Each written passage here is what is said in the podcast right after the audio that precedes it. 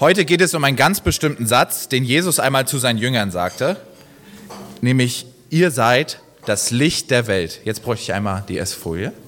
Danke. Wir sind das Licht der Welt. Was soll das denn bitte bedeuten? Darf ich nur noch neonfarbene Sachen anziehen? Oder das Licht zu Hause nicht mehr ausmachen? Ich glaube nicht. Und ich hoffe es auch nicht, weil Neon steht mir wirklich nicht gut. Ja. Mach mal die nächste Folie. Ich glaube, ganz so wörtlich ist es nicht gemeint. Es gibt ja ganz viele unterschiedliche Lichtquellen. Was fallen euch für Lichtquellen ein? Möglichst skurril gerne. Knicklichter, ja. Glühwürmchen, das ist schon sehr skurril, ja. Womit macht ihr noch Licht? Einfach reinrufen. Feuer, genau, Streichholz, Taschenlampen, ja, Handy, ja, die neue Generation, ja, genau. Öllampen, ja, das kennt doch jeder. Mach mal die nächste Folie. Den Leuchtturm, ja. Mir sind auch ein paar eingefallen. Das Lichtschwert habt ihr vergessen, ja. ja nicht echt, aber wäre schon cool. Ja. Also es gibt ganz viele unterschiedliche Sachen, wie man Licht machen kann. Und genauso kann es heißen, dass Licht zu sein vieles Unterschiedliches bedeutet. Entweder hilfsbereit sein oder jemandem eine Freude machen.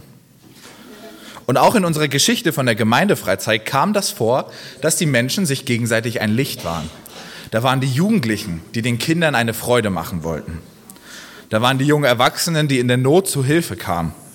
Da waren die Senioren, die getröstet haben. Und da waren die Erwachsenen, die gebetet haben. Und genauso wie es in der Geschichte auch Menschen gab, die Licht waren, können auch wir Licht sein. Hoffentlich fallen euch jetzt ganz viele unterschiedliche Möglichkeiten ein, was ihr jetzt tun könnt, um Licht zu sein. Vielleicht können die Kinder ihr Spielzeug teilen mit jemandem, der nicht so viel Spielzeug hat. Oder die Jugendlichen einander helfen bei den Hausaufgaben und nicht immer mich fragen, wenn es um Mathe geht.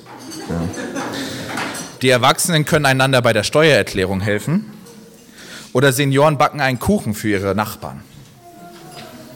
Und etwas, wofür man weder zu alt noch zu jung ist, ist das Beten. Man kann für die Menschen beten, die es nicht so gut im Leben haben, die, die in Not sind und auch die, die Gott noch nicht kennen.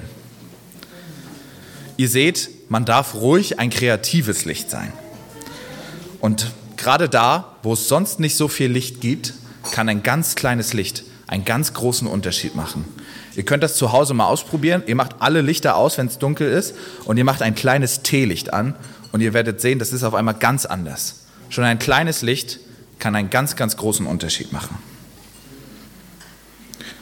Und ganz wichtig ist, dass wir nicht nur Licht sind hier füreinander.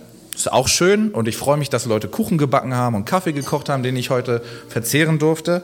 Aber ganz so funktioniert das nicht. Denn wir sind überall Licht, wo wir sind.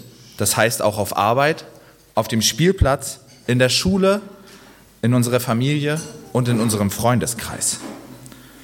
Und gerade da, wo es sehr dunkel ist, da macht einem das vielleicht auch ein bisschen Angst, vom Glauben zu erzählen. Zu erzählen, ich gehe in die Kirche, aber gerade da ist das Licht am nötigsten.